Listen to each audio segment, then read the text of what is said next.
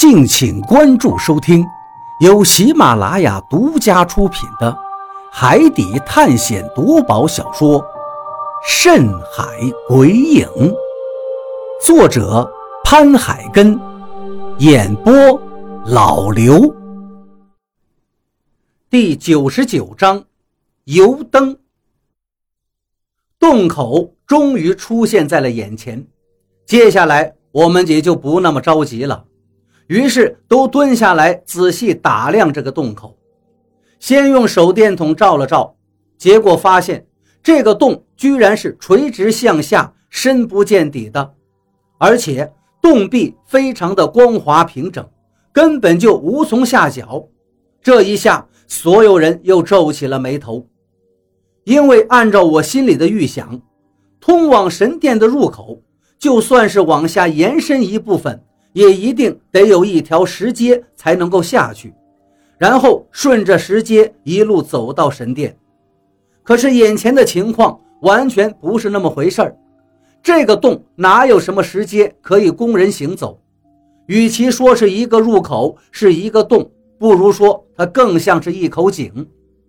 没错，眼前这个洞口完全就是一口井，一口深不见底的井。下面又会通向哪里？或者它下面会有什么东西存在？或者说下面到底还有什么东西存在？我们都无从得知。或者说它就像是通往幽冥黄泉的通道一样，漆黑一片，让人感到恐惧。怎么办？这洞好像很深呐！张广川抬头看了众人一眼。一旁的雷森用手电又往洞里面照了照。我们这种狼眼手电足足可以照出一百多米远，可是你们看，这手电根本就照不到底。你的意思是说，这个洞深度不止一百米？我心中一惊，不敢置信地问道：“应该是这样，除非里面也是明石一样的地质。”能够吞噬手电的光照，否则它肯定有一百多米深。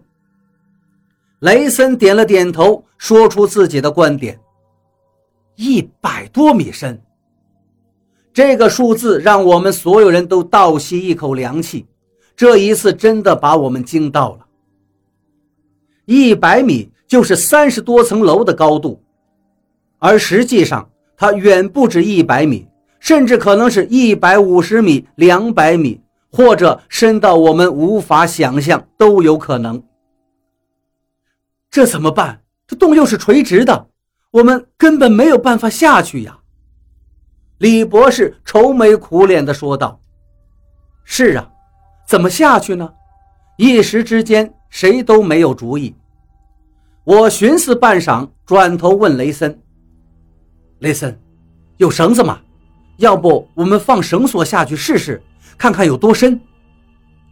雷森听了却摇了摇头，用绳子没有办法试出深浅的，因为你根本不知道绳子是否放到了底。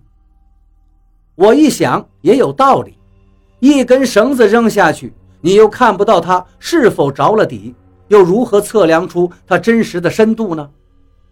这时。一旁的何洛突然想到了一个主意，他从背包里取出一支荧光棒，折了一下，就往洞里面扔了下去。荧光棒带着光亮快速的下坠，光亮越来越小，眨眼的功夫就消失不见了。这一幕让所有人都傻了眼。这荧光棒如果落到了底部，我们肯定能看见它的亮光。可是如今连荧光棒的亮光一点都看不见，里面依旧是黑漆漆一片，那就只有一个原因：这个洞太深了，深的连荧光棒的光都看不到。这会是神殿的入口吗？我看怎么不像啊！比利一脸的无奈，其他人也说道：“是啊。”既然是神殿入口，按理说肯定是用来出入的。可是这完全就是一个深不见底的井嘛！说实话，这时我也有些蒙圈了，不知道会是这样的情况。比利，你怎么看？难道我们找错了？比利抬头看向我，问道。此时的我也是毫无头绪，不过还有很多地方想不通。于是我对比利说道：“如果这个洞口不是神殿入口，只是一口深不见底的井，那为什么他要用石棺盖住，藏得这么隐秘呢？”听到我这个话，大家也都愣了一下。一时之间也想不明白，我点点头，继续说道：“其实那口石棺，与其说是用来装殓尸体，不如说它就是专门来掩盖这个洞口的。所以，我还是觉得，这个洞口绝对不是一口普通的深井，一定另有玄机。什么玄机？大家都好奇地望向我，我苦笑了一下，摊了摊手。”这个我暂时也确定不了，或许它就是神殿的入口，又或许还有其他用途吧。总之，绝不简单。那怎么办？这么深的洞，人肯定是没办法下去的。就算它真的能通往神殿，我们也只能看看，没办法呀。张广川叹了口气，听到他的话，我也叹了口气，很是无奈。现在。很有可能是神殿的入口已经被我们找到，但是我们却没办法下去一探究竟，这比找不到还让人感到绝望。张广川说的没错，就算这就是通往神殿的入口，我们也根本不可能下得去。所以换句话来说，他要真是神殿入口，那我们就真的绝望了；如果他不是，我们反而还有一线希望。只要我们足够幸运，或许接下来还能找到。但我心里的直觉是，这就是神殿入口。之前在墓门外看到的那个景象，就是诗句中的“南天门外金满天”。由此，我们进来墓室中寻找入口，也证实了我的分析。这里果然找到了一个洞口。这一切不就证明我的分析并没有错吗？如果照着这个分析，这个洞口是神殿的几率最少也有九成以上。可是怎么办呢？难道就这样放弃掉？每个人又十分的不甘与失落。要知道，如果我们进不到神殿，找不到神秘的罗盘，就有可能永远也回不去。一时之间，大家都像泄了气的皮球，瘫坐在洞口旁，叹起气来。就这样，时间一分一秒地流逝着，大家似乎绝望透顶，甚至比利也没有提起去寻找不老药的事儿了，因为他心里自然也明白，如果神殿进不去的话，即便找到不老药，也回不了家，永生永世都得被困在这百慕大海域里。所以这么一来，找不老药反倒就没有任何意义了。就在我们情绪低落、发呆的时候，其中一个人突然对张广川问道：“张先生，你看那洞壁上是什么古董？”大家没有心思去在意这个，毕竟在这里最不缺的就是钱财宝物。这一整座山都是金山，谁又会在乎什么古董呢？之前的兵俑可是说毁就毁了的。只听张广川回道：“那个是油灯吧？油灯？你说这洞里怎么还装着油灯呢？”那个人又好奇地问道。张广川白了他一眼，道：“这我哪知道？”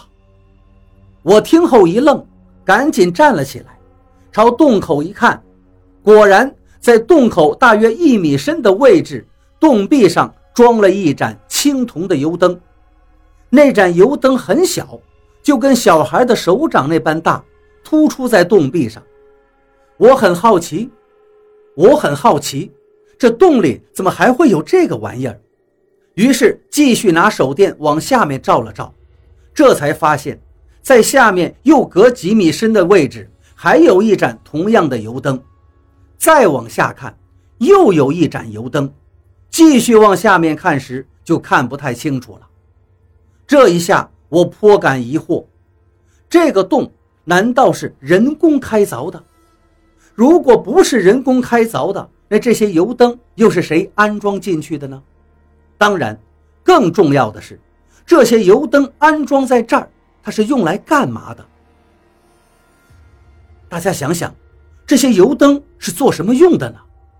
我把这个问题抛了出来，不过大家基本上都不可能回答上来。张广川说道：“总不可能用来给人照明吧？”